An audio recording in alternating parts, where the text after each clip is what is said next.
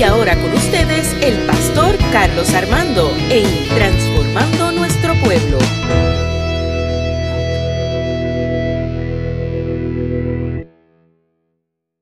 Dios les bendiga, Dios les bendiga a todos, buenas noches a todos. Aquí Pastor Carlos Armando en este eh, episodio de hoy de Dialogando con. Saludo a todos los hermanos que se están conectando en esta noche especial eh, donde vamos a estar dialogando un tema muy importante eh, que no se habla mucho en las iglesias. Es un tema que no se habla en las iglesias por estigma o por, no sé, no sé por qué un tema tan importante. Aquí sí lo hablamos porque pensamos que la espiritualidad y la salud emocional y todo lo que conlleva eso es parte de la responsabilidad de la iglesia. Eh, y en esta noche eh, te hago una invitación. Primeramente, comparte este video con tus amistades, comparte este video eh, con tus seres queridos. Así que te voy a dar varios segundos a lo que le das share y compartir a este video a, tu, a tus amistades, a tu gente, en los grupos de WhatsApp. Compártelo y que junto con nosotros puedan disfrutar de este diálogo. Recuerda que esto es un diálogo eh, que ha surgido en la pandemia, eh, donde he dialogado con varios pastores, profesionales de la conducta, sobre temas importantes. y hoy tengo un invitado especial, un invitado para mí especial. el pastor Carlos Collazo es un gran amigo, nos conocemos hace muchos años gracias a la bendición de pertenecer a la Iglesia Evangélica Unida, y él era parte de, los líderes de AGIEU eh, cuando yo comencé, hasta que fue presidente de AGIEU. Y de ahí comenzó una amistad.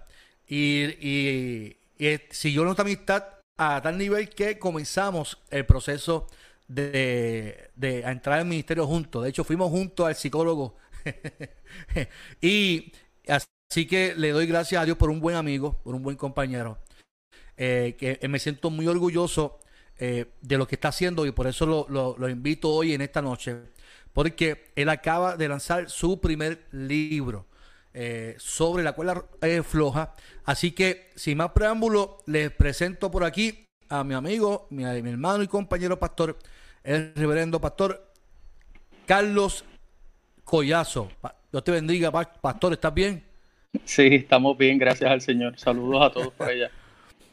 Muy bien, muy bien, muy bien. Qué, bueno tenerte conmigo en esta noche acá en, el diálogo. Eh, sé que va a ser de mucha bendición eh, compartir contigo este rato. A mí se me olvidó hasta hacer café, mano. Yo y me traje agua porque vine jorado. Eso parte de la, de la dinámica que llevamos. Sí, pero este, este spot no, no hace falta un café para tener un diálogo, ¿cierto o falso?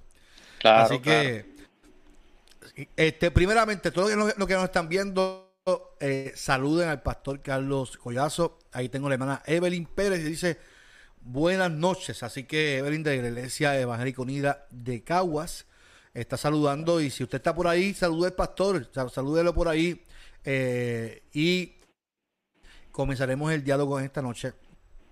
En estos días eh, vi, pastor, eh, que escribiste un libro y, le estás dando duro a las redes sociales, a, los testimonios de las personas de tu libro. Tu libro eh, se llama Sobre la cuerda floja.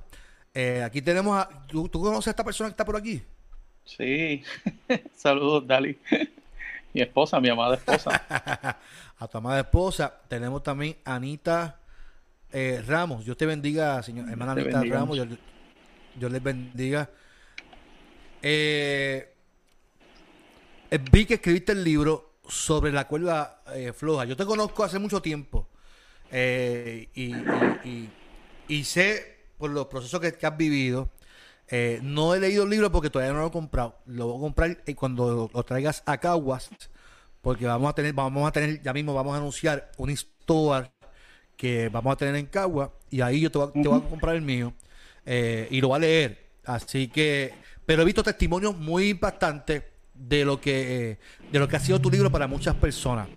La primera pregunta, eh, Pastor, que te quiero hacer en esta noche, eh, ante todo este revolú que estamos viendo la pandemia, ¿por qué, qué te motivó a escribir este libro? ¿Por, por qué este libro de la cuerda floja? Mira, eh, fue un proceso bien, bien interesante cuando recibimos, ¿verdad? Eh, aquella noticia de que ya en Puerto Rico había llegado una persona que, y ya el virus estaba manifestándose. Y dado lo que yo había vivido en el año 2018, me sirvió de, de referencia, como dice el apóstol Pablo, eh, no, te, no te quedes estancado, sino extiéndete. Entonces, viendo lo que estaba pasando en el país y hacia dónde nosotros nos estábamos dirigiendo, pues yo comencé, tan pronto hubo el lockdown, tan pronto pues cerraron las iglesias, ese proceso de la cuarentena, pues yo comencé eh, rápido a, hacer varias actividades como los Facebook Live, llamadas a los compañeros y todo ese tipo de actividades para mantenerme enfocado. Ya cuando yo comencé a ver que ya esto en, las redes sociales pues había un buen mensaje, había un buen proceso ¿verdad? De, de acompañamiento a las personas, ahí es donde yo me retiro y comienzo a escribir. Así que tuve como que ese proceso de, de analizar todo lo que estaba pasando, lo que había vivido, y de alguna u otra manera pues aproveché ¿verdad? la ocasión para aceptarme, escribir, reflexionar sobre lo que había vivido anteriormente y, y más bien era como un tipo de, me ayudaba también como un tipo de terapia, me ayudaba como un tipo de enfocarme, de encuentro conmigo mismo para mantenerme enfocado en todas las cosas que, que quería hacer y que he descubierto que puedo hacer más que todo. Entonces surge algo de, de manera orgánica. Eh, me senté y comencé a escribir, a escribir lo que me había ocurrido. Y cuando vine a Belén, ya en dos meses había terminado todo el proceso de, de, escribir. ¿En dos meses tú escribiste un libro? Eh, básicamente, en dos meses, sí.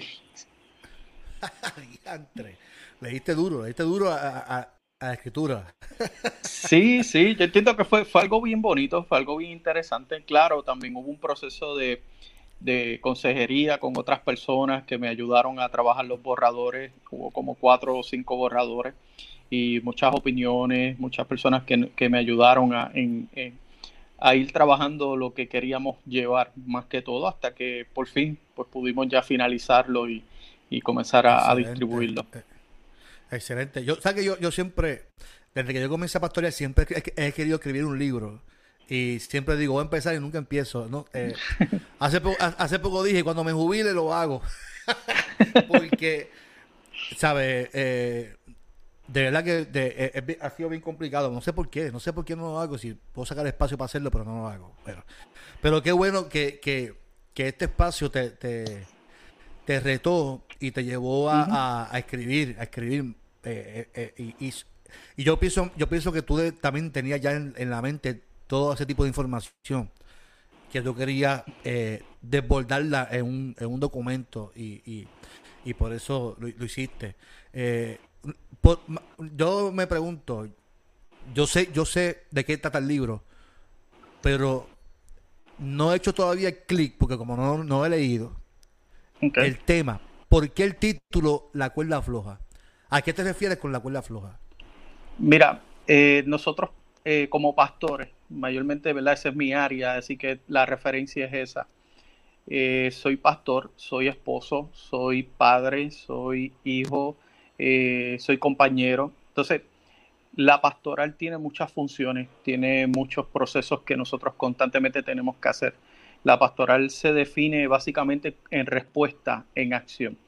Entonces tratamos de hacer y de, y de llevar a cabo todas estas, todas estas tareas de una manera correcta y de una manera eficiente.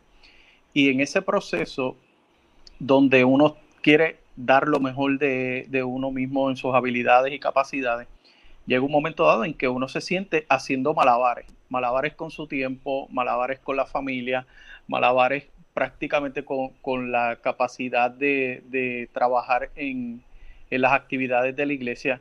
Y cuando uno viene a ver, eh, prácticamente todo está así. ¿Cómo logro hacer ese balance que sea correcto, que sea eficiente, ese equilibrio? Aunque la idea original era tu mano me sostiene y en ese proceso de diálogo y en ese proceso de, de reflexión, una persona me dice, mira, es que la manera en que tú lo planteas es como si es como si tú estuvieras caminando sobre una cuerda floja y yo le dije, pues mira, me gusta más ese tema. Eh, porque nunca me abandonó. Exacto, y pienso que, que fue eh, más oportuno porque incluso una, yo recibí un mensaje de una persona que me dice, mira, eh, me, me, gustó el tema y me gustó la portada, no sé de qué trata el libro, no sé de lo que estás hablando, pero quiero el libro porque el tema me, me tocó, me llamó la atención y hasta ahora pues le damos gloria a Dios por eso. Qué bueno, yo, yo, yo he visto, mano, he visto los testimonios y tú no sabes eh, cuánto yo me alegro, mano. De verdad, yo me alegro el que la gente esté siendo edificada con tu libro. Yo me alegro mucho. Y yo sé que va, vendrán más testimonios. Más testimonios. Eh, tú, tienes, tú tienes un email, si yo más, no recuerdo. Tu mano me sostiene, arroba, ¿verdad? Sí, sí. ¿Eras tú? ajá, o sea que, tú, tú, siempre, desde, desde, jovencito, has tenido ese enganche con, con, Dios, ¿verdad? y y, y la referencia de la cuerda floja definitivamente también tiene referencia, porque en la cuerda floja es, Dios quien nos sostiene en ese proceso, en ese caminar. Así que tiene mucho sentido eh, eh, eh, lo que estás diciendo y yo, ¿verdad? Ahora entiendo, ¿verdad? El concepto de la, de la cuerda floja. Mira, tenemos aquí a dos personas que te quieren saludar. Tenemos a, tu cuñada, miembro de la ah, iglesia. Dios te bendiga. Saludos. A, Luli. Y tenemos aquí a al obispo de Salinas,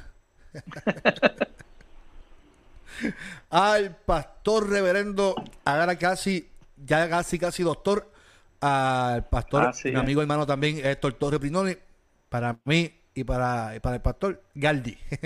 Exacto. Un abrazo también Para, ti. Y, y, y, ah, también tengo también aquí a la pastora también, eh, Keila, Keila Muñiz de, de la iglesia de eh, Jauca, Santa Isabel. Y al pastor Héctor Torres eh, también le tengo, le tengo también un espacio, porque cuando él termine su libro también vamos a tener un diálogo también aquí eh, para que exponga también su libro y, mi, mi, pobrecita Biblia. No sé si ya, estoy adelantándome el tema, perdóname si lo dije ya. Estoy como la comay, estoy adelantándome los tiempos. Salud también al pastor Elian. exclusivo, exclusivo. Saludos, Pastor Elian. Así que eh, la, cuerda floja, mano, excelente tema. Eh, hace, hace referencia eh, a, algo muy importante. Yo creo que tú me des, antes de ir al, libro, ¿verdad? O, hacia quién está dirigido este libro. Mano, a los que nos están escuchando, a los que nos están escuchando, nos están viendo aquí en este Facebook Live, dime de un, un, breve resumen, o como tú quieras, sin, abundar mucho y, dejando, dejando, dejando las ganas de leer el libro. Eh, de, ¿De qué? ¿De qué es el libro? Cuéntame. Mira, el libro trata acerca de un, de un proceso de crisis y de identificar una crisis que está relacionada a la ansiedad y los ataques de pánico. O sea, yo creo que es la primera parte. El libro básicamente considero que se puede fraccionar en tres en tres procesos. Ese proceso de cómo... no spoiler, no spoiler. No ¿Verdad? Eh, eh, eh, esa, crisis, esa crisis que surge, ¿verdad? Con, la ansiedad, con, con, los ataques de pánico. Ese proceso donde yo descubro el entendimiento de la escritura acerca del tema y qué acciones yo tomo para salir adelante y enfrentar estos eventos diariamente es lamentable que en el proceso uno descubre que hay mucha desinformación. Yo encontré muchas cosas en cuanto a ese tema de la ansiedad con las personas, más allá de ir a los libros, sí busqué libros, sí busqué literatura, pero hay una gran cantidad, como decías al principio, eh, pastor, de, de que es un tema que no se habla en la iglesia. Entonces, aquello que nosotros desconocemos, tendemos siempre a utilizar la respuesta más sencilla y más satisfactoria. Son espíritus, son malicias, son demonios, son cadenas, son ataduras, pecados que no pedimos perdón y todo ese tipo de cosas. Entonces, cuando yo empiezo a analizar mi vida, voy a la escritura, descubro que eso no es así. Kleinberg, el libro que leímos en el seminario relacionado al asesoramiento y cuidado pastoral, él plantea de que todos los seres humanos atraviesan eventos de ansiedad, todos, Todos pasamos ansiedad. Lo que ocurre es que hay algunos que es en, mayores, en mayor escala, otros en menor escala, otros pueden controlarlo y otros no pueden controlarlo. no tienen la herramienta para manejarlo. No tenemos las herramientas o incluso eh, llega un momento dado de, cansancio, de asfixia, de, de, donde ya tú te sientes que no tienes el control sobre eso y cómo entonces la escritura se hace real, la escritura se hace viva en un contexto de esperanza, en un contexto de sanidad. Todos pasamos ansiedad. Perdóname, perdona, pastor, y, y, perdona que te interrumpa. Yo estoy todos los miércoles en el cafecito de mi pastor, llevo cinco, cinco miércoles hablando sobre la ansiedad. Y el tema es, ¿es pecado la ansiedad? Y la gente me, me ha preguntado, pero ¿cómo la gente va a pensar que es pecado sentirse ansioso? Y yo digo, sí, hay un, un, un sector y lo voy a decir con mucho respeto, y perdonen mi, mi comentario, pero es un sector ignorante, yo digo ignorante en el sentido de que como no conocen, piensan que hay que demonizar la ansiedad y los ataques de pánico. Como si, como si eso fuera un demonio, como si eso fuera el que hay, la gente dice, no, pero es que el que está con Cristo no puede sentirse ansioso. El que está con Cristo no puede sentirse en crisis. El que está, el que está con Cristo no puede sentirse eh, eh, con la salud emocional afectada. Yo tengo que decir que sí.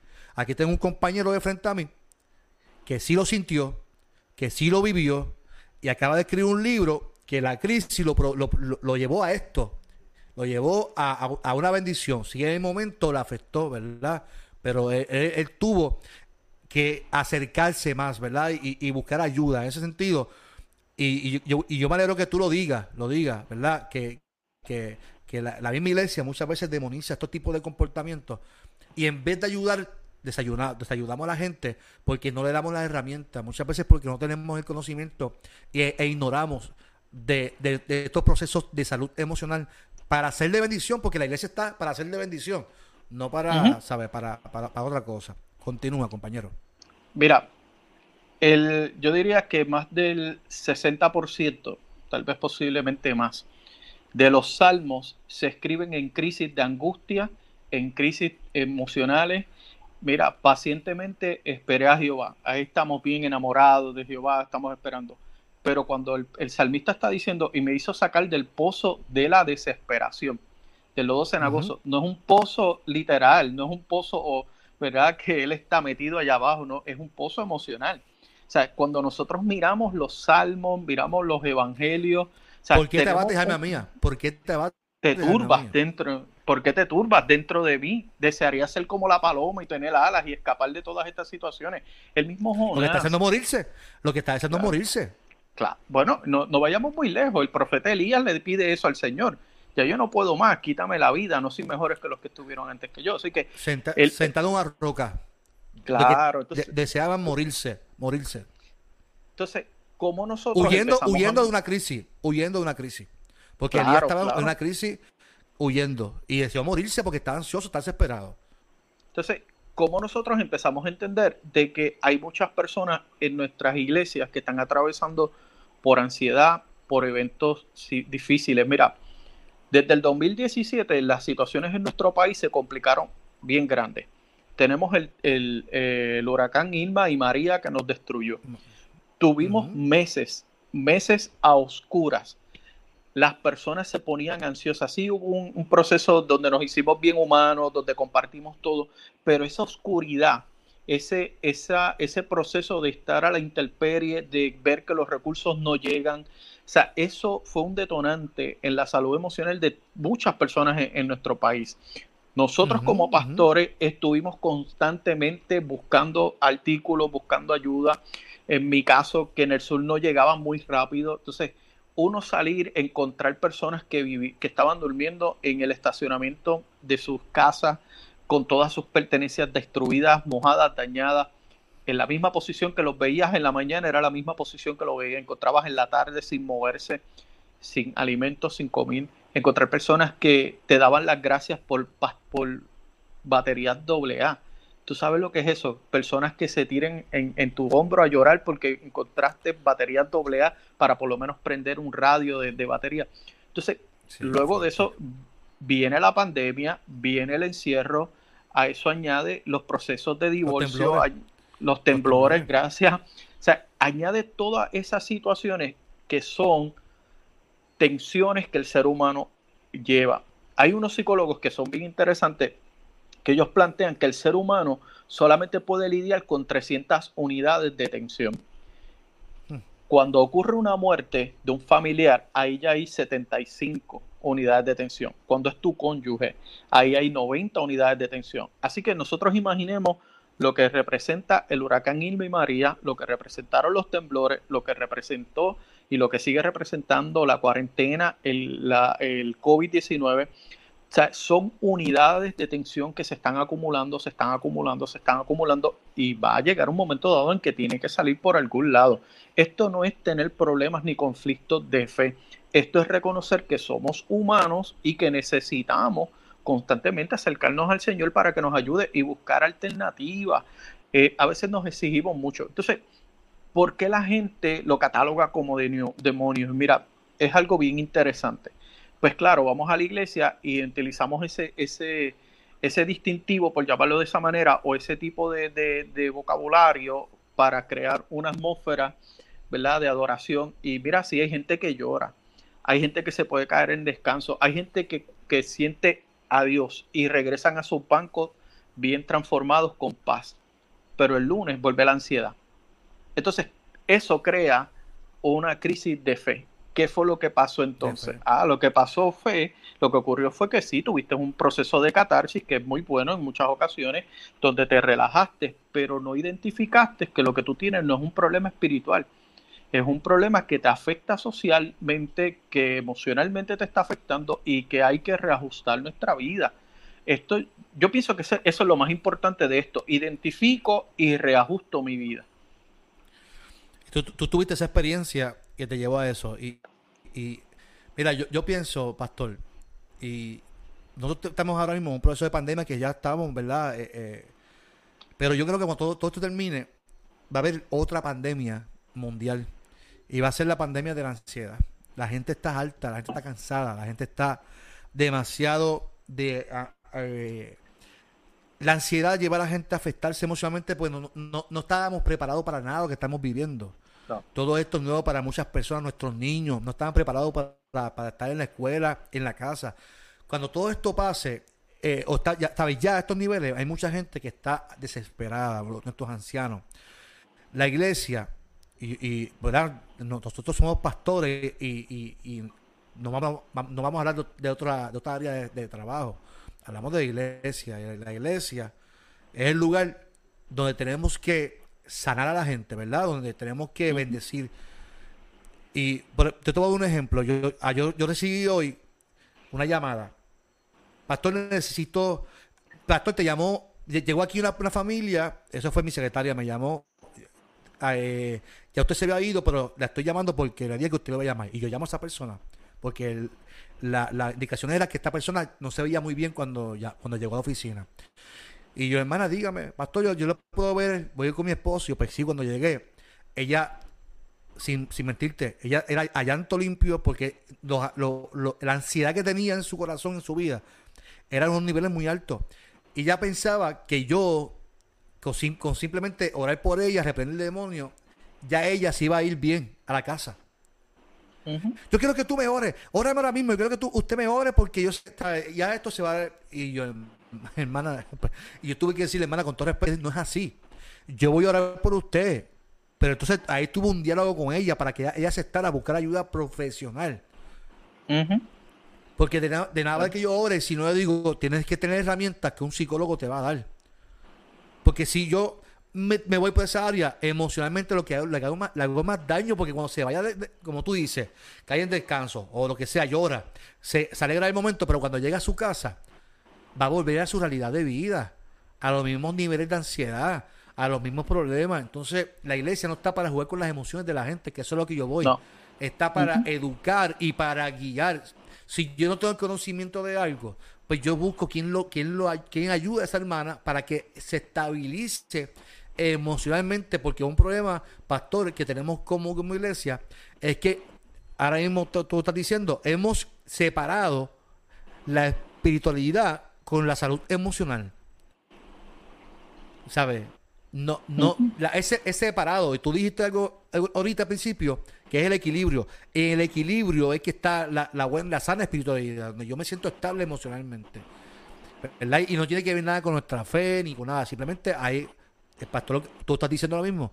María, eh, los temblores, los problemas económicos, tantos estresores que nos llevan a esto, definitivamente. Eh, y qué bueno, qué bueno. Y yo, y yo te felicito, pastor, porque tú estás siendo honesto. Porque la gente dice, pero con un pastor, sí, un pastor también pasa por todo esto. Los pastores pasamos por crisis, los pastores lloramos y los pastores pasamos por, situaciones como esta. Y aquí hay un pastor que está de frente a mí que ha abierto su corazón en un libro que está haciendo de bendición y edificación a muchas vidas. Y yo me alegro por la transparencia de mi compañero. Ahora bien, eh, eh, eh, ¿hacia quién está dirigido este libro, pastor? ¿Hacia quién tú diriges? Ajá, dime. Si me permites un comentario. La sanidad. Claro que sí, todo lo que tú quieras.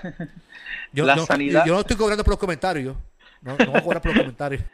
vale, vale. La sanidad comienza cuando comenzamos a ser honestos. Y es muy importante saber y entender, y a los compañeros que nos están escuchando de nuestra denominación y tal vez de otra, y a los que nos están escuchando, es importante saber que la ansiedad. Javier Sosa. Javier Sosa. Dios te bendiga. Saludos. Ricky, también está por ahí, Pastor Ricky. Amén. Tenemos que saber que la ansiedad no le da a personas débiles, como se cree. Y esto tal vez es bien interesante escucharlo y reflexionarlo. No le da a personas débiles, le da a personas que han aguantado y han tenido que aguantar sus emociones, sus sentimientos por las situaciones que han pasado y por, lo, y por las cosas que constantemente se están encontrando. Entonces, cuando yo comienzo... interesante eso. Y, y, entonces, como la honestidad, y como tú señalas, abrí mi corazón, porque es que la honestidad fue lo que me hizo sanar. Porque si hay algo que nosotros encontramos en la Biblia en muchos escenarios, es que la apariencia es la prima hermana de la mentira. La apariencia es la prima hermana de la mentira. Y la honestidad es la aliada de la verdad. Entonces, cuando yo comienzo a ser honesto conmigo, Claro, no es que yo voy a gloriarme en que y en todos lados me paro y digo, pero cuando encuentro una persona, porque lo interesante de esto, y yo diría que, Dios me, me despertó esa sensibilidad de descubrir quién podía estar pasando por ansiedad y tienen ese miedo de abrirse y decir, porque piensan que uno lo va a juzgar como que eres un débil. Mire, no es debilidad, es que han resistido y han aguantado mucho. Otro punto que es sumamente importante, que yo quiero que, que ustedes reconozcan, es que no son changuerías, no son changuerías, no es que están llamando la atención, es algo real. El único detalle es que tú no lo ves. Y como tú no lo ves, el de afuera... interrumpa, es, que me quedé con esto. La apariencia es, la, prima, de la mentira. Bueno, la apariencia. esto es fuerte. Esto que tú acabas de decir, mano, esto es fuerte. ¿Sabes por qué? Esto es fuerte. Ajá. Dale. Es, que, no, es, que creo que pasa que tú estás hablando y, me, ha, roto la cabeza aquí con esto. añade la otra. añade la, añade la, honestidad. Es la aliada de la verdad. Para el próximo libro, para el próximo libro. Ajá. Porque es que, que mucho, con esto de las redes sociales, que mucho nos gusta aparentar, mano. Y aparentar que estamos bien, que bien estamos, que bien somos, que bien estoy, que, mano, y, y que bien estoy emocionalmente cuando realmente estamos destruidos y fastidiados. Sí. Sí, sí, con tu pensamiento. Perdón que te interrumpí, mano. no, no, no. Gracias, gracias. Porque, o sea, eh, eh, perdón. Ese es el asunto, o sea, que a veces nosotros dejamos que la apariencia nos controle, nos dirija, porque ¿qué va a pensar la gente? mira, yo creo en este momento, después de haber pasado lo que viví, lo que escribí, esa narración, yo quiero que la gente vea que yo soy humano, que yo soy un pastor completamente humano y que soy una persona que descubrió y lo planteó en el libro y, me gustaría que la gente cuando tenga la oportunidad de leerlo reflexione en el huerto de Getsemaní para que vean quién es Jesús en el huerto de, Getsemaní y lo que le ocurre a Jesús en el huerto de Getsemaní. Entonces, cómo nosotros empezamos a ordenar nuestra vida desde la construcción, como dice nuestro compañero eh, Brignoni, Jesús tuvo ansiedad cuando dijo, y pasa de mí esta copa. Entonces, ¿cómo nosotros descubrimos que la honestidad es lo que nos va a llevar? Yo prefiero vivir en honestidad y trabajar con las realidades de mi vida y más que todo descubrir que las personas que me rodean están buscando que los tratemos con mucha misericordia y compasión. Es compasión, no es que vamos ahora a ponernos las más víctimas y a, sufrir en las redes sociales o en todo lo que hacemos. No, no, no, porque ese no es el, fun, el, el, el ese no es el punto de esto. El punto de esto es que reconozco y actúo. No puedo reconocer y quedarme estancado, no. Yo tengo que reconocer y tengo que actuar. Dios no nos ha dado espíritu de cobardía. Hay que seguir hacia adelante, hay que echar para adelante. La escritura está llena de pasajes saludables emocionalmente que nos trabajan y nos fortalecen. ¿A quién va dirigido el libro? Mira, el libro, eh, en estos días me escribió una pastora y me dice, mira, el libro es una narración tan sencilla que mi hijo, que actualmente tiene nueve años o diez años, lo puede leer y lo va a entender. No hace mucho yo recibí un mensaje de una señora en Estados Unidos que me dice, mira, cuando salga tu libro, te pido por favor que me lo envíes rápido porque mi nieta de 12 años le dan ataques de pánico. Entonces estamos hablando de que esto no solamente le está pasando a jóvenes, a personas trabajadoras, le pasa a deportistas. Te voy a dar un ejemplo de, de un proceso de ansiedad bien fuerte por causa de la frustración, por la pena, por el dolor, por la presión excesiva. Javier Coulson, cuando compitió en las Olimpiadas, la falsa salida.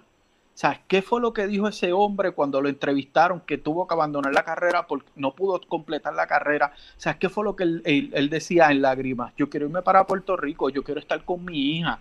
O sea, hay un proceso emocional ahí. Claro. Entonces, más si me cuando tú tienes un bombardeo de las redes sociales. Sí, no, y de, y, de, y de personas con tal vez buena intención diciéndole, hoy no corre Javier Coulson, hoy corre Puerto Rico.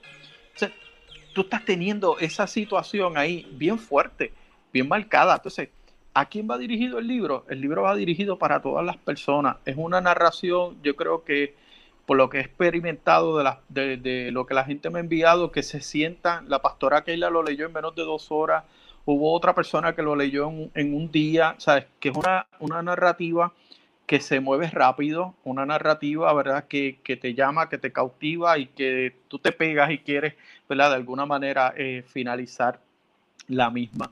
Y eso es lo interesante, cómo Dios ha estado ah, obrando y cómo Dios ha estado tocando a la vida. Qué bueno, mano. Yo, yo me alegro, yo me alegro. Este, te pregunto, aunque ya lo, lo has mencionado, ¿verdad? Pero tú como pastor, como pastor, ¿verdad? Que la gente tiene esa, ese estigma, ¿no? Eso es un hombre de fe, ese hombre se pasa todo el tiempo dando por la gente, ese hombre es un hombre bien espiritual, porque así son todos pastores, somos gente que, que le evitamos. Sí. Entonces, ¿cómo tú bregas con, esos prejuicios, con, esos estigmas de las personas, ¿verdad? Eh, eh, que padecen de ansiedad y ataques de pánico. ¿Cómo tú, cómo tú manejas eso, ¿verdad? Eh, como pastor. Mira, cuando, cuando al principio yo empecé a verbalizar de que me da ansiedad, sí sentía cierto rechazo. Y era por eso mismo, por esas construcciones de que ah, a los hombres de Dios no les da este, este ansiedad. O a los hombres de Dios no tienen crisis de fe. Búscame uno. Reto al que nos está viendo y al que nos escuchará más adelante. Búsqueme uno que aparezca en la Biblia que no tuvo eventos traumáticos. Búsqueme uno uno nada más. Que no se haya escondido, que no haya huido, que no haya deseado morir, que, ¿sabes? Eh, eh, todo. La mayoría de los personajes vivieron.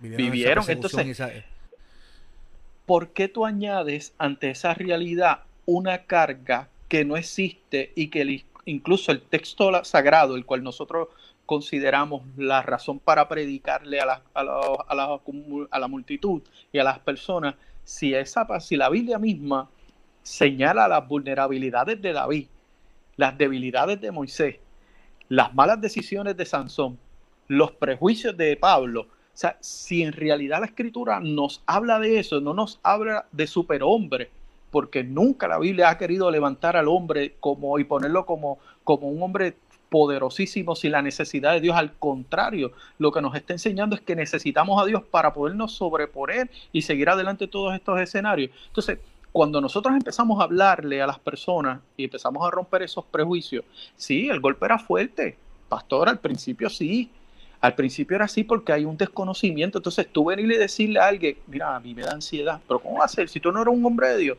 ¿Dónde está tu fe? ¿Dónde está tu Dios? Se supone que a ti no te pase eso. Entonces, cuando tú empiezas a educarlos y cuando tú empiezas a llevarlos, dices, wow, qué fuerte. Entonces, volvemos a lo mismo. La apariencia es la prima hermana de la mentira. Entonces, hay que guardarse, hay que cuidarse y hay que aparentar algo que no existe. Al final del día, tú te estás haciendo, eh, dando, te estás haciendo daño tú mismo. Y lo peor del caso es que toda apariencia no se sustenta por siempre siempre va a haber un momento dado en que ese paño se va a caer y vamos a mirarlo. Entonces, yo decidí ser honesto. Al principio hubo gente que me decía, mira, no, pero no lo digas porque tú eres pastor, tu imagen se puede ver. Y dije, mira, no, yo tengo que hablarle a la gente de lo que ha hecho Cristo en mí. Tan pronto eso pasó, pastor, porque el libro, como tú decías, el libro se viene construyendo desde María para acá porque ya yo, tú dices, tú, tú lo ibas pensando y tú lo ibas trabajando, lo pasó fue que en dos meses te sentaste y lo escribiste. Pero durante todo ese periodo de tiempo, yo empecé a sentarme con muchas personas que me decían, pastor, a mí me pasa eso. Entonces hicimos unas hermosas amistades, hicimos unas tremendas alianzas, que ahí donde yo digo, esos son los grupos de apoyo, esos son nuestras redes de apoyo, que no te juzgan, que lo saben, que te conocen y que tú los conoces a ellos. Y la vida, créeme, la vida me ha cambiado no gracias a la, ansiedad, sino gracias al Dios que me sostiene aún en esas debilidades, porque las tuve que reconocer, no las tuve que amapuchar, no las tuve que ocultar, las reconozco y mi vida ha cambiado y, me he centrado a caminar sobre esa cuerda floja mirando mi objetivo, mirando mi meta. Excelente, excelente. mira, para no sentir la fuerza de Dios, hay una sola cosa que sentir, debilidad. Eh, para sentir la fuerza del Señor, hay que sentirse débil. Pues cuando somos débiles, podemos sentirnos fuertes ante, con la presencia del Señor. Yo creo que, que mira lo que dice tu esposa, que lo escribiste en una computadora había sin la Z. Qué sí, mano. Mira, la, computadora. O sea, que en ese libro no hay Z. En ese libro no, hay Z. Mira. O sea, o sea, eh, hay una dedicación de ese libro que no fue a luz. Exacto, fue a luz. Fue a luna. fue, fue, a, fue, a, Dali, no fue a luz, a, luz, Dali. Yo agradezco a mi esposa que traiga eso, porque a veces nosotros esperamos las mejores condiciones para hacer las cosas. No, no nunca, nunca. Lo sientes en tu corazón, hazlo las condiciones nunca van a estar favorables para lo que tú quieras hacer. Lo encontramos en la Biblia. Hazlo y las cosas van a ir caminando. Hazlo con las herramientas que tú tengas. Entonces, sí, es una computadora vieja, es la computadora de mi cuñada, que cuando se fue para, para trabajar a Florida, pues la dejó y el suegro me dijo, mira, usa esa computadora para que hagas tus cosas y qué sé yo le falta la, tecla de la letra Z, no marca los acentos, o sea que e, es, un proyecto de tú ir y buscar y eh, abrir aquí, ponerle el acento, entonces cuando tú vienes, así Luli me dice, mira, había, había veces que tenía que darle copy paste, era una situación bastante difícil, pero lo hice, entonces, ¿cómo nosotros empezamos a entender de que, mira, las condiciones están a nuestro, no están a nuestro favor? Tal vez la tormenta es dura, tal vez la noche es bien oscura, tenemos muchos factores. No, no, no, es el momento es hoy. Yo quiero hacer cambio, voy a hacerlo hoy. No voy a esperar a que la marea cambie, el viento cambie a mi favor. Mire, cambiar a favor significa tomar la determinación hoy y comenzar a hacerlo. Porque ¿cuándo va a cambiar? No lo sé, pero yo sé que hoy con las herramientas que tengo las voy a echar para adelante. Que te puedo contar. Eh, eso, te pregunto, ¿qué, qué herramientas qué herramienta utilizas ahora? para manejarlo, ¿verdad? Para, la gente que no está escuchando y diga, y diga caramba, yo, yo, yo me siento así como dice el pastor, me he sentido así ansioso. El encierro, eh, eh, puede ser la economía, puede ser muchas cosas que nos hace sentir eh, ese nivel de ansiedad que, aumenta y que nos, nos causa... mire, se, nos sentimos asfixiados, nos sentimos desesperados. Pero aquí tenemos un pastor que lo vivió y lo ha manejado. ¿Cómo tú, sin dar un spoiler del libro, manejas, manejas eso ahora? Mira, lo, lo, eh, ok, te lo voy a trabajar de la siguiente manera. Mi casa se convirtió en un lugar de encuentro. Cuando yo empiezo a hablar de qué me ocurre y empiezo a escribir, los ahorita me puse a chequear cuántos artículos o cuántos comentarios o cuántas cosas había escrito sobre el tema de la ansiedad y encontré un montón de cosas que había escrito anteriormente, desde el 2017 para acá, vengo escribiendo un par de cositas acerca de la ansiedad. Mi casa se, se, convirtió en un lugar de encuentro. Yo empecé a recibir llamadas que me decían, pastor, eh, tengo una situación, puedo llegar hasta su casa y mis hijos, mi esposa, empezamos y empezaron a entender de que esto es algo serio, de que esto no es relajo y de que esto es algo donde hay que tener mucha empatía. Y los recibimos, recibimos personas en plena pandemia. Y luego de que ellos tenían ese proceso de diálogo y conmigo, yo entonces empezaba a decirle, esto es lo que yo hago. Claro, y resalto lo que dijo el pastor, hay que buscar ayuda profesional. Yo la busqué, yo fui a psicólogo para poder tener herramientas. Si usted entiende que debe ir, vaya, no tenga miedo, cambie sus propios paradigmas y deje que la gente aprenda a cambiar por el testimonio que usted le transmite. Mire, yo salgo a caminar salgo a caminar. Hay momentos dados en que yo estoy en mi casa tranquilo, porque el asunto es, pastor, de que muchas veces la gente piensa que tiene que ocurrir algo estresante para que ocurra el ataque de pánico. No, a veces se activa y tú no te das ni cuenta. Y a veces yo estoy en casa y de momento estoy con los nenes viendo una película y me levanto y me abro la puerta y me voy a coger sol. Porque en ese momento me dio algo de ansiedad y tuve que hacerlo. Salgo a coger sol, me quito los tenis, los zapatos, me quedo descalzo, me voy a caminar sobre la grama me voy a caminar sobre piedra, me voy a, estirar los brazos, eh, hago ejercicio, eh, me gusta acostarme en el piso. Entonces, cuando uno comienza a descubrir qué cosas minimizan la ansiedad, yo empecé a enamorarme de mí. Yo empecé a enamorarme de mí. En lugar de decirme y reclamarme, ah, mira, es que dejaste de hacer esto, no, yo empecé a enamorarme y empecé a buscar las cosas que me gustan me gustan las plantas, me gustan los pajaritos, me gusta a veces salir a correr bicicleta y empecé a hacerlo. Entonces ahí fui tomando nuevamente el control de mi vida, no por miedo a, porque el punto es este, no voy a hacer las cosas por miedo a la ansiedad, no, yo voy a hacer las cosas porque me gusta. Y le cambio por completo el giro a la situación. No hago las cosas por miedo a que me dé un ataque de pánico. Mire, me dan ataques de pánico predicando y nadie se ha dado cuenta.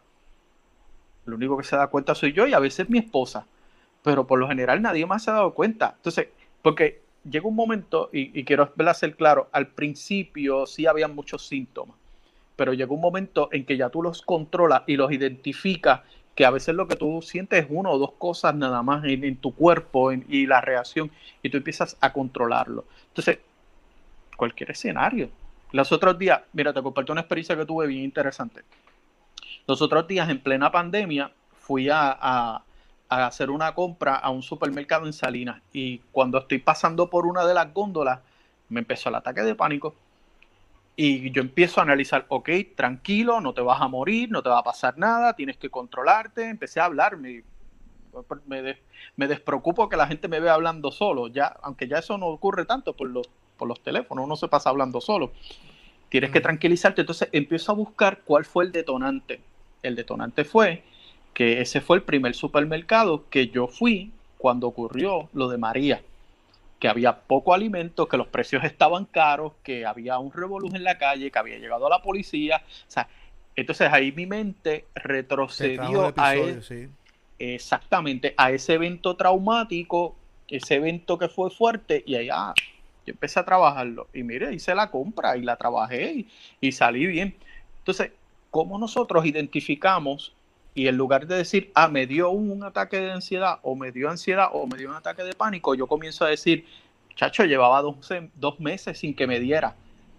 O sea, yo no me voy a parar en la aflicción, yo me voy a parar sobre la roca de mi salvación. Pero eso tiene que ser un cambio de actitud constante, de pensamiento y de acciones. Algo, algo que, que utilizan mucho los psicólogos, eh, y yo no, yo no soy psicólogo, mi profesión en realidad es trabajo social, pero utilizan mucho lo que es el reemplazo de pensamientos.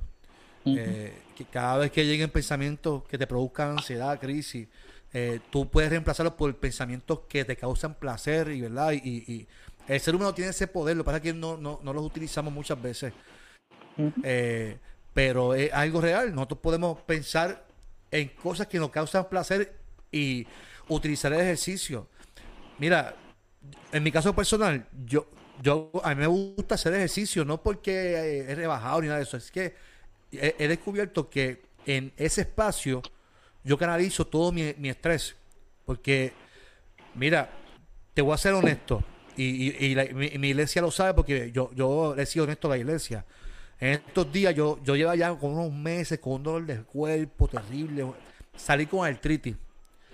Y yo con 44 años, pues para mí, que me gusta mucho el deporte, soy bien activo, me gusta, me gusta estar activo. El, verme como yo, como yo, me vi, que tenía arrastrarme para, al borde de la cama, para eh, eh, tirar el pie para el piso, respirar profundo, para poder levantarme con dolor, aguantarme de la, de la mano para darme la boca. De un día que yo fui a llevar a mi, perro a vacunar y me para sentarme a esperar, me eché a llorar en pleno veterinario, pastor. Porque me vi tan frustrado en verme con tanto dolor en el cuerpo. Y me, me, vi vulnerable porque yo dije que no puede ser, no puede ser que yo, yo me encuentre a este nivel que no pueda ni caminar. Entonces, en uno ser sincero y buscar entonces herramientas, estrategias, yo creo que la gente te, te, respeta más también por eso, porque, porque ven que tú eres humano. Y yo creo que esa honestidad y, el que tú puedas canalizar esa estrategia, ¿verdad? Y, utilizarla, el caminar, el ejercicio, el reemplazar, ¿verdad? Tú buscaste en, en ese supermercado, eh, buscaste, ok, esto, este fue el... Ah, pues mira, vamos a, manejarlo. Y yo creo que, que, eso es una herramienta poderosa, el, trabajar con la mente, el canalizar el ejercicio, hacer cosas que, como tú dices, que nos causen placer, que nos causen placer. Eh, pero, pero hay, hay que hacerlo, así que yo, yo, yo creo que ahí, ahí está la clave. Y buscar, buscar ayuda profesional. Buscar ayuda profesional es importante. Yo la he buscado, créame, yo, eh, no tan solo esto de artritis, he buscado ayuda también profesional para mí. La, gente dice, el eh, pastor siempre está alegre, sí, pero he tenido mi, mi crisis que tengo que buscar ayuda con mi familia, con como todo ser humano. Y no tengo miedo de decirlo porque es que es parte, es parte, somos, somos, vivimos todo el tiempo en un proceso de ayuda, de, de, de ¿verdad? Eh, eh, ese que tú dices de María, la, iglesia se desbordó en ayuda. Eh, la pandemia, nos hemos desbordado en, ayuda. Este, y, no, todo, no todos los pastores tienen la, la, la, herramienta para llegar a su casa y desligarse de todo eso. Llegué, me sentaba a ver muñequito, vamos a, ¿sabes? No, no, ¿sabes? Eh, eh, las cargas, el, cuerpo tiene tanto poder que de alguna manera, como tú dices, va, en algún lado va a explotar ese estrés y esa ansiedad. Y, y, y, y ahí entonces hay que canalizarlo, hay que canalizarlo. Entonces, eh, Pastor, ¿cómo fue tu proceso para escribir este libro? ¿Y cómo, cómo te motivaste y motivas a otros que cuenten su historia? Porque aquí tú estás abriendo tu corazón en el libro y ya yo estoy loco porque llegue sea el viernes que viene para comprártelo. y, y, leerlo, y leerlo, ¿verdad? Y, y, comentar mi experiencia de la lectura.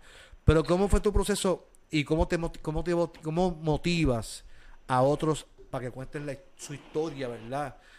En, en, mi caso, que yo estoy loco por escribir un libro, yo tengo un, amigo, Joandiel, Joandiel Resto, un amigo de, muchos años de Villa Prada, y que cuando yo, yo comencé al, ministerio, me dijo, Carlos, tú tienes, porque yo, yo, yo estoy joven, pero he vivido ciertas experiencias, eh, mano, que de verdad que no, no han sido fáciles.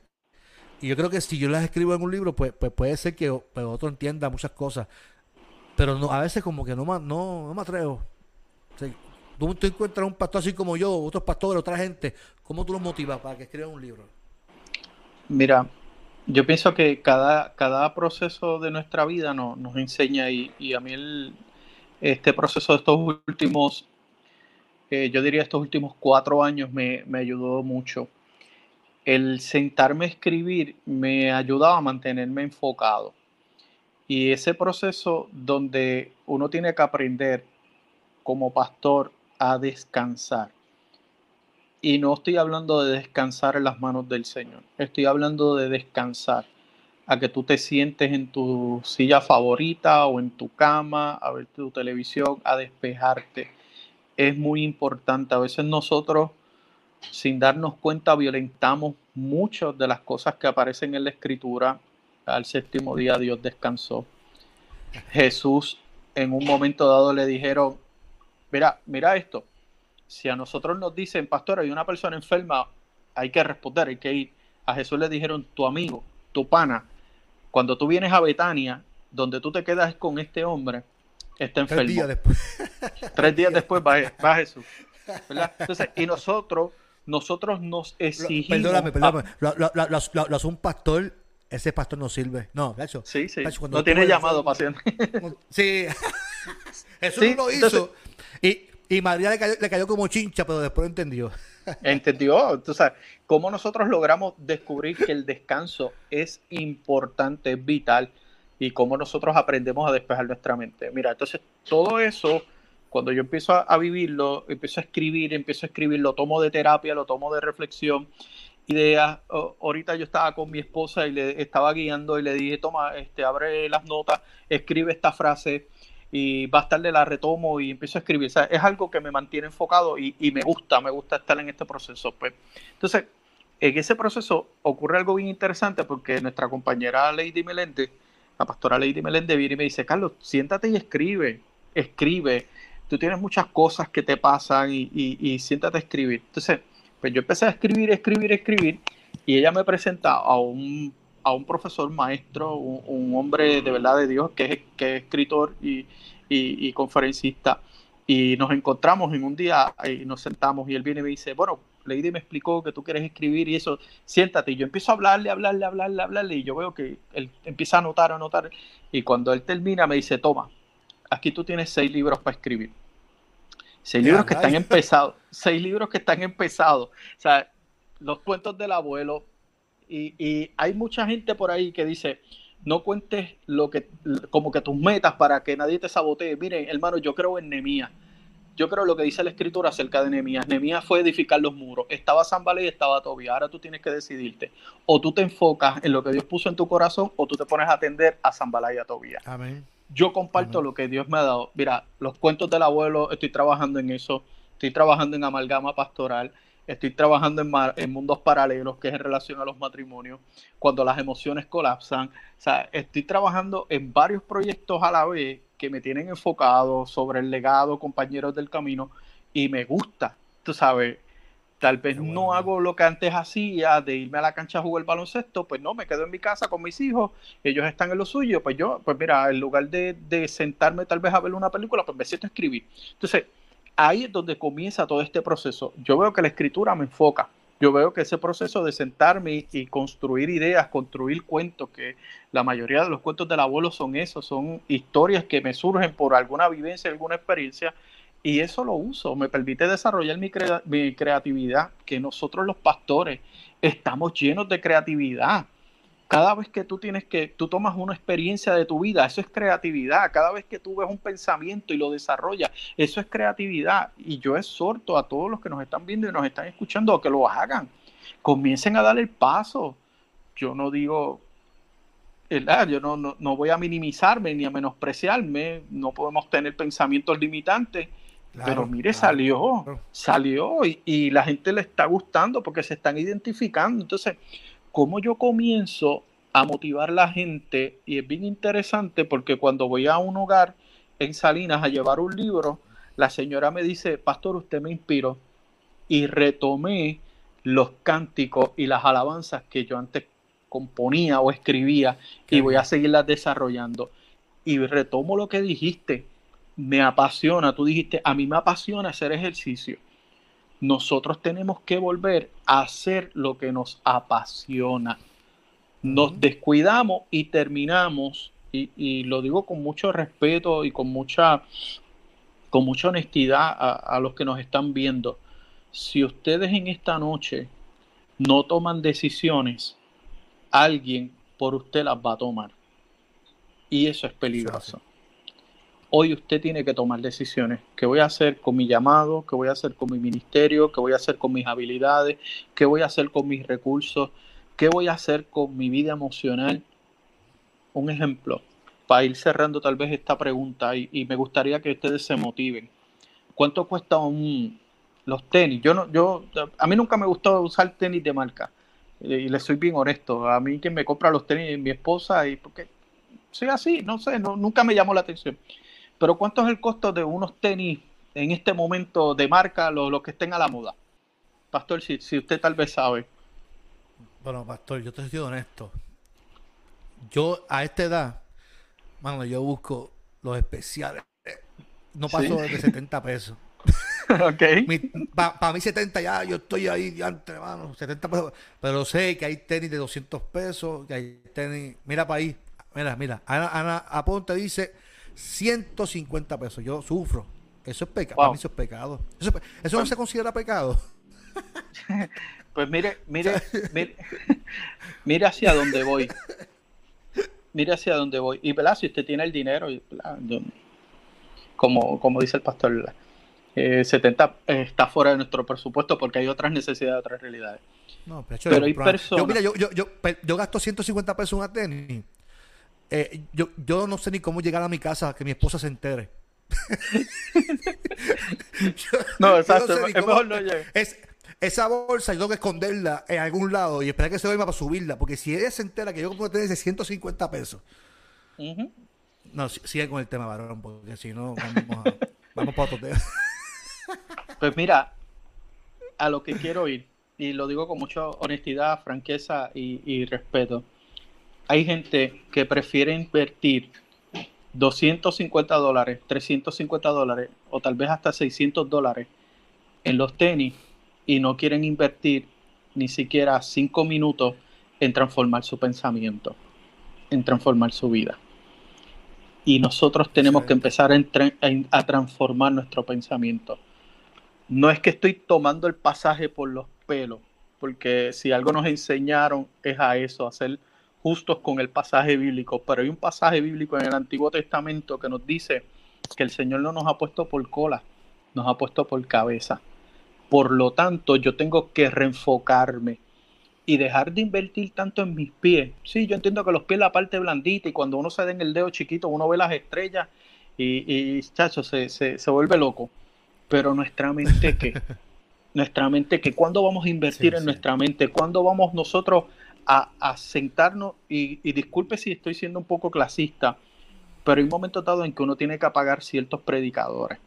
Hay momentos dados que uno tiene que dejar de escuchar ciertas alabanzas. Hay momentos dados en que uno tiene que dejar de escuchar y de seguir ciertas personas y empezar a enfocarnos en lo que nos nutre, en lo que nos edifica y lo que nos construye. Yo no estoy, y usted, amado hermano, no está para que le diga que sus crisis son productos de pecado, de demonio o de situaciones pasajeras que usted no ha resuelto. No. Jesús mismo dijo, en el mundo tendréis aflicción, pero confía, yo he vencido al mundo. Así que te exhorto a que trabajes con todos tus dones, con todas tus habilidades. Escribe, claro, escribe, hazlo. Este, desarrolla todo tu potencial. Hazlo porque te gusta, no para complacer a nadie. Hazlo porque te gusta. Invierte, invierte en tu mente, en tu corazón, en, en tu vida, en tu ser, no tanto en materiales, en unos tenis que después se te pueden dañar y se te pueden romper. Claro, hay un, hay un profesional que se llama Daniel Coleman, no sé si lo has, leído sobre lo que él escribe, o su especialidad que es la inteligencia emocional. Eh, y tiene que ver con lo que estás diciendo, eh, compañero. Nosotros muchas veces eh, vamos a poner un ejemplo, vamos a poner un ejemplo. Nosotros cogemos, tomamos a nuestros hijos y eh, decimos que tienen que estudiar, estudiar, estudiar, estudiar, estudiar. Y no puede hacer estar en deporte porque tiene que estudiar. No puede hacer esto porque tiene que estudiar. Y se nos olvida de que nuestros hijos y nuestra gente necesitan también tener espacios para divertirse, para hacer otras cosas y para invertir en esto, en la mente, en, en tener algo que les guste y le apasione, ¿sabes? Y a veces eh, la inteligencia emocional tiene que ver cómo, cómo yo llevo a, mis hijos a la gente, los llevo a que haga las cosas lo que le guste para que tengan las herramientas para manejar todo lo, que la, vida le, lleva, le, trae. Yo, le llamo las curvas, ¿verdad? Cuando tú juegas pelota, te tiran una curva y tú no sabes cómo batearla, no, ¿sabes? La vida constantemente nos, nos está lanzando curvas y, y, que aprender a manejarlas, a estudiarlas y a vivir la vida y disfrutarla y hacer las cosas que nos gusten. Eh, y no demonizar eh, eh, tanto las crisis eh, y no demonizar tanto las cosas y dejarnos eso. Tú, tú dijiste algo muy importante y yo, yo me voy a enganchar también por ahí. Eh, a veces nosotros tenemos un problema y es la educación teológica que nosotros tenemos a veces para poder exponer y, tenemos gente que en nuestras congregaciones escuchan al pastor, pero después se van a ver a escuchar a otro que te dice que tú eres un, hijo de un rey y que los hijos del, rey van a ser ricos, que van a ser prósperos y que todo lo pueden porque en Cristo todo lo podemos hacer y que tú vas a querer, tú vas a ser millonario porque tú eres hijo de un rey. Y entonces constantemente estamos, somos bombardeados por mensajes triunfalistas eh, donde ahí que viene entonces cuando eh, vemos nuestra realidad, que no salimos de una para meternos en otra, no salimos de una para meternos en otra, no salimos de una para meternos en otra. La realidad es que así Jesús dijo, en el mundo ustedes van a vivir aflicciones, pero, pero confíen en mí porque yo vencí el mundo. Pero el problema es que la gente entiende que como somos hijos de un rey, no, hecho, es que lo que yo, lo que yo pise, eso, es mío. Y yo voy a ser rico porque yo, yo soy hijo de un rey. No, y esos conceptos yo, yo no los entiendo todavía, te lo juro, no los entiendo. Eh, y tenemos que vivir con los pies, ¿verdad? En la honestidad, en la realidad de vida que estamos viviendo y poder, poder ser de bendición y edificación para otros. Y una de las cosas que tú estás haciendo es ser honesto y eso, eso es interesante. Y, y, trabajar este tema para mí, ¿verdad? A mí me gustó cuando se supe que era de esto. Yo dije, esto va a ser una bendición para muchas personas. Así que yo, te felicito. Para ir cerrando, compañero, dile al vecino que deje el boceteo ese, por favor. Y que... Sí, se escuchó, ¿verdad? que son las nueve, son las nueve ya. Dile, espera, ya, es tarde, da el boceteo ese, que eso está, eso es ilegal. Llámale a la policía. En, Salinas sí, en Salinas es ilegal. Ay, Salinas, que hay candela ahí. Mira, eh, Pastor, eh, para, para cerrar con esta pregunta, ¿qué aprendiste entonces de todo este proceso?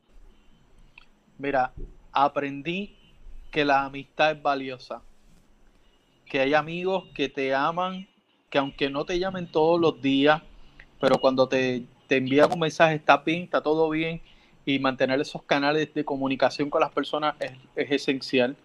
Aprendí que Dios nos está guardando siempre, que permanece fiel, que Él está a nuestro lado. Aprendí que podemos transformarnos, que podemos reajustarnos. Aprendí que podemos anticiparnos. Y yo pienso que, que eso fue una de las cosas que me permitió escribir. O sea, eh, yo me anticipé, utilicé la escritura como, como, como ese manual de instrucciones para poder discernir los tiempos. Sabía que nos iban a encerrar, sabíamos que íbamos a estar en nuestros hogares, sabíamos que el país iba a cambiar. Mientras más rápido lo acepté, mejor fue para mí. Así que yo me anticipé, empecé a hacer muchas cosas para mantenerme enfocado y eso me ayudó en cantidad, pero sobre todas las cosas, aprendo a depender de Dios. Aprendo que lo mejor de todo este proceso es que Dios me guardó, Dios me cuidó y hoy tenemos un proyecto corriendo en nuestro país y en algunos lugares de Estados Unidos para la gloria de Él. Qué bueno, hermano, qué bueno. Tu esposa dice, eh, hay que desarrollar la inteligencia emocional para ser verdaderamente funcionales y exitoso. Y eso, eso es algo muy cierto. Eh, entonces, nuestro compañero pastor Eliam, reverendo Eliam, dice, en Romano nos habla de la metanoia como de cambio de, pensamiento. Y mira, eh, el pastor Eliam menciona Romano y, es, y ese texto que dice eh, Eliam es mi texto favorito, que es Romanos 12. Por eso, por eso el podcast mío se llama Transformando nuestro pueblo. Yo creo una transformación, pero por medio del pensamiento. Pablo, Pablo, mira, Pablo Pablo no, establece que vayamos y, o Jesús mismo vayan y cambien a la gente su manera de vivir. Porque es imposible tú decirle, esto, esto es pecado y esto tienes que cambiarlo. Jesús lo hizo por medio de la transformación del pensamiento. Jesús lo hizo por la educación. Jesús todo el tiempo, todo lo que hacía, todo lo que ejercía, todo lo que eh, hablaba, todo lo que ejecutaba, lo hacía con la intención de educar, de enseñar a, sus discípulos. Pablo dice, porque el texto que menciona, menciona eh, Elian. Elian, Romanos 12, dice, no os conforméis a este siglo, sino transformaos por medio de la renovación de vuestro pensamiento, porque si cambia nuestra manera de pensar, el boceteo ahí está. Si cambia nuestra manera de pensar, cambia nuestra manera de vivir. O sea, lo que establece es, si cambia la manera de pensar, tendremos gente que va a ser transformado en su actitud. Es imposible que yo cambie a alguien de actitud si no lo trabajo primeramente en el pensamiento. Y eso es lo que tú estás haciendo. La gente cuando lea tu libro, compañero, ¿sabes? Eso va a traer un, un, va a ser un proceso de transformación emocionalmente, mentalmente, y la gente va a comenzar entonces a vivir distinto porque van a ser transformados por el pensamiento. ¿Cómo comenzaron las escuelas, eh, las iglesias nuestras en Puerto Rico? Con escuelas bíblicas, educación, educación. Y ese, eh, eso es algo tan importante porque si yo educo, transformo el pensamiento, la gente es transformada y como dice tu esposa, pueden ser eh, emocionalmente más estables y pueden funcionar mejor. Y yo creo que, que, la salud emocional, la educación, todo esto en la iglesia tenemos que hablarlo tenemos que renovar, tenemos que ser honestos y tenemos que, llevar un evangelio que restaure a la gente, que no nos condene, que no ponga estigma y que podamos la gente ser libre, hermano. Si, si un pastor se sienta así, qué bueno que se sienta así, que lo podemos abrazar y que Dios lo ha transformado y que puede utilizar su crisis para, un, para una manera de evangelizar y alcanzar a otras personas para la, gloria del Señor. Así que yo te, te, soy honesto, eh, eh, compañero, yo me siento bien orgulloso de, lo que estás haciendo, de lo, que estás haciendo con tu libro, me siento orgulloso de lo que estás haciendo en tu iglesia, de lo que estás haciendo eh, eh, en todo esto. Yo me siento orgulloso, eh, te lo digo personalmente, de, cómo Dios te está abriendo estas puertas, hermano. Y de verdad que yo, yo te felicito. Yo te felicito y sigue adelante, hermano. Que, y oro al Señor para que todos estos proyectos que tienes en tu vida en tu ministerio se puedan lograr. Que todos estos libros que ya eh, tienes en mente, que ya empezaste, pues los puedas culminar, hermano, porque yo sé que, esto es el comienzo, eh, pastor. Esto es el comienzo de, de, un camino de muchas bendiciones para tu vida, hermano. Y, yo creo que es tiempo que tú empieces ahora a, cosechar, ¿verdad? De lo que tú has sembrado, hermano. Eh, así que, mira, dice nuestro moderador, Papo Candelario, estoy loco por leer el libro, pues Papo, cómpralo. ¿Lo que Te lo envío, te lo envío por, por correo por, por correo postal. ¿Por correo electrónico? No, no, no, todavía, todavía. Atache, atache, móvil, el eh, papo. Sí, sí. Mira, hablando de eso, hablando de eso, eh, eh, vamos a tener un, un pequeño store para todos estos hermanos que nos están viendo en Caguas, en la iglesia de Caguas, el viernes 28 es. 28. Sí, 28. El, viernes próximo, el viernes 28, si usted está interesado a comprar este libro eh, sobre la cuerda eh, floja. Floja. Hace, hace poco dije sobre la cuerda roja, no sé por qué le puse roja. En la sobre la cuerda floja, tengo un problema con eso. Eh, usted quiere comprarlo y vive en Cagua, vive en Junco, vive en, en, Las Piedras, vive en Trujillo Alto, en área limítrofe, y usted quiere ir a, comprar el libro, mire, en Caguas, en la Iglesia Evangélica de Caguas, en la oficina, el pastor Carlos Collazo va a tener una mesa con sus libros y va a estar allí eh, para vender sus libros y se lo puede ¿verdad? dedicar, ¿verdad? Que usted, que, el pastor le pueda dedicar el libro, eh, ¿verdad? pueda estar y compartir su experiencia con él también allí. Así que invita a la gente para que vaya allí. Este, yo por lo menos les prometo que voy a tener café para la gente. Café. Vale. Yo te puedo ayudar con el café y llevar una o dos cafeteras por si acaso. Sí, vayan, vayan. Vamos a pasar un tiempo chévere, un tiempo bonito. Este, eh, hable en sus iglesias, ¿verdad? Para, para que podamos descubrir esto. La ganancia que yo estoy obteniendo no se mide en lo económico se mide en la respuesta de la gente se mide en que a las 11 de la noche alguien te envía un mensaje y te despierte, pastor, estoy llorando porque simple porque me identifique, que alguien diga, pastor, siento como si usted estuviera hablando conmigo.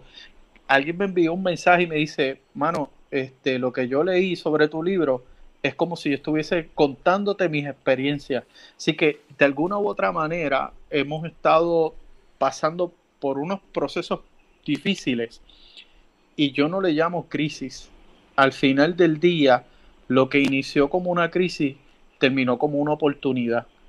Y discúlpenme, no quiero sonar arrogante, ni, ni orgulloso, ni vanidoso, pero yo tuve que tomar la crisis, reconocerla, identificarla y pararme encima de ella. Porque si yo la dejo que me controle y me domine, me va a abrazar y me va a destruir. Si yo pude, yo sé que usted lo puede hacer y quiero que sepa que yo estoy aquí para ayudarle. Amén. Mira, y los pregunto, ¿tu esposa fue, tu esposa fue le dijo, al vecino, mira, apaga la música de esa? Le dijo así, no, no.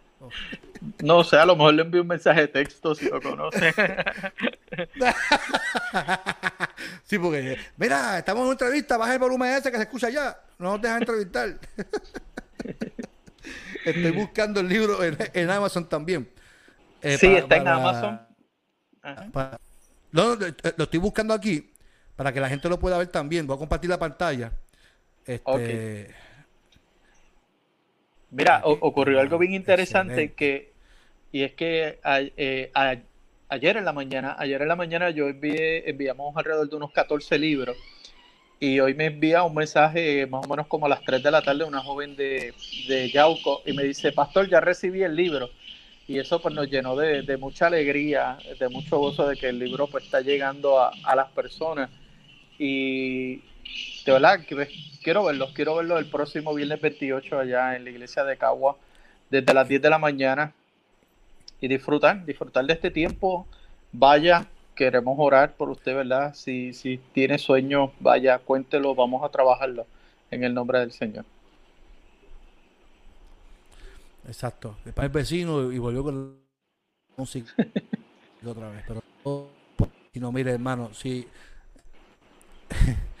si usted quiere el libro, puede ir a Amazon y ponga sobre la cuerda floja y le va a salir sobre la cuerda floja y le va a salir también sobre la cuerda floja Pastor Carlos Collazo.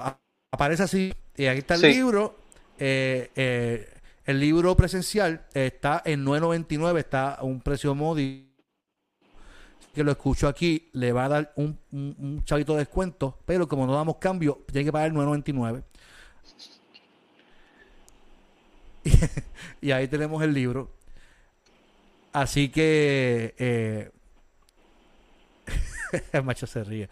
Aquí tenemos, es de verdad que yo espero que la gente, la gente está comprando, que siga comprándolo. Ahí tenemos la imagen, ¿verdad? Del libro, compra, apoya a tu compañero. Eh, y únase a, a, las muchas personas que se están edificando eh, con este libro. Mi internet ya ve que está bien lento, pero... Ahí vamos. Y yo quiero, quiero agradecer, ¿verdad? Públicamente. Ya que te felicito, felicito. Gracias. A, mi cuñado, Enrique Nieves, que fue el que hizo la portada. Eh, ¿Verdad? Se, se votó con todo eso de la portada. La el gran Junito. El gran, sí. el gran Junito. El mejor. No, no, va a buscar a, Juancho que mata puerco, el que te pica la. ¿Sabes? No, tiene que buscar el mejor. esa, esa portada tiene que ser con Junito, papá. No puede ser con, con el que hay quien que te va a picar el, no, no, no, no. Ese es que Junito es el mejor papá. Muchas bendiciones. Aquí dice, eh, hermana Ana, vamos a ver los comentarios, los comentarios de la gente. Eh, yo le conté bendiciones al pastor Carlos Collazo. Eh, también a mi pastor Héctor Torres Brindone, que escribió un libro también. Sí, aquí está. Mira, ya, ya, tengo el, tema por aquí. Yo lo, yo lo soplé, ya yo soplé. Estoy como, como, como la coma. Dice aquí, el tema del libro del pastor Héctor Torres se va a llamar Pobrecita Biblia. Y yo tengo, yo tengo la portada, para que yo no voy a ser tan, tan, tan, tan, tan mal amigo y compañero. Pero yo tengo la portada ya y, y también lo vamos a entrevistar cuando salga el libro, vamos a entrevistar también, vamos a dialogar con él. Dice aquí el pastor, el pastor Roberto Aponte, acá escuchando el video, Dios les bendiga. Bendiciones a mi pastor Roberto Aponte, pastor de Guayanilla. Eh, aquí tenemos a, a Margie Santana. Dios te bendiga, Margie. Eh, tenemos a Javier Díaz, nuestro amigo y hermano Javier Díaz. Eh, oye, Javier es excelente amigo, ¿verdad? Tenemos aquí también. Javier dice, mira que dice Javier, dice interesante. La educación acelera el pensamiento crítico. A través de la educación cristiana alcanzamos esas vidas que tienen derecho a restauración. Es así. Papo Candelario dice, qué bueno que podemos desmitificar esta crisis. Un cristiano puede sufrir depresión y ansiedad y no es, y no es cuestión de fe. Eso es muy cierto. Eh, dice Margie que también se siente orgullosa de ti, Pablo. Dice, me siento orgullosa de Carlos Collazo. Bendiciones. Dice Javier, un, un amigo escritor. gracias, gracias. Ah, este Javier está pasado, Mira, dice él, no, iba a ser Javier Díaz, el que te va a tomar la fotografía. No, no, no, no te dejes que Javier te tome la foto, ¿viste? Así que muchas bendiciones, salud. algo que tenga que decirle a los hermanos para despedirlo, que ya, ya, llevamos una hora y dieciocho, mano. Esto se me fue muy rápido. Sí, sí. A mí el tiempo se me fue muy rápido. Para mí empezamos ahora, ya llevamos una hora y dieciocho. Wow. Algo que tenga que decirle a los compañeros que eh, eh nuevamente a, al install del, del 28. Sí, saluda a la gente ahí, a, nuestros hermanos. Gracias, gracias por la oportunidad, gracias por el apoyo. Eh, aquellos que puedan llegar el próximo 28 allá a la iglesia de Cagua, también aquellos que quieran que llevemos, eh, eh, porque hemos trabajado varios, varias charlas relacionadas al tema de la ansiedad, aquellos que pues deseen que vayamos a sus iglesias para compartir ¿verdad? Eh, este tema de la ansiedad y los ataques de pánico desde una referencia bíblica, pues estamos a sus órdenes, no duden en comunicarse con nosotros al 787 568-1700. Estamos a la mayor disponibilidad y disposición de bendecir al pueblo. Y estamos tratando de conseguir, ¿verdad?, eh, eh, una iglesia en el este donde podamos también ir a, llevar el libro, para así también invitar a los hermanos del área este para que puedan también beneficiarse. Así que pendiente, pendiente a las redes sociales. Eh, yo, lo voy a tirar en medio. Ahí tenemos al pastor Elian. Elian. Ah, pues. seguro, seguro. Yo no, yo, yo no, yo no, yo, yo, yo, eso no se hace. Lo que yo estoy haciendo no se hace. Mira, eh, pastor, yo estoy, yo estoy, te voy a comprometer en público. Eh, mira, yo, te, yo tengo un podcast, ¿verdad? Que se llama Un Cafecito con mi pastor. Eh, todos los miércoles a las 7 de la mañana, pero ahora como ya mi hija terminó, mira, mira, mira, papá, para que tú veas cómo Dios me usa a veces, a veces.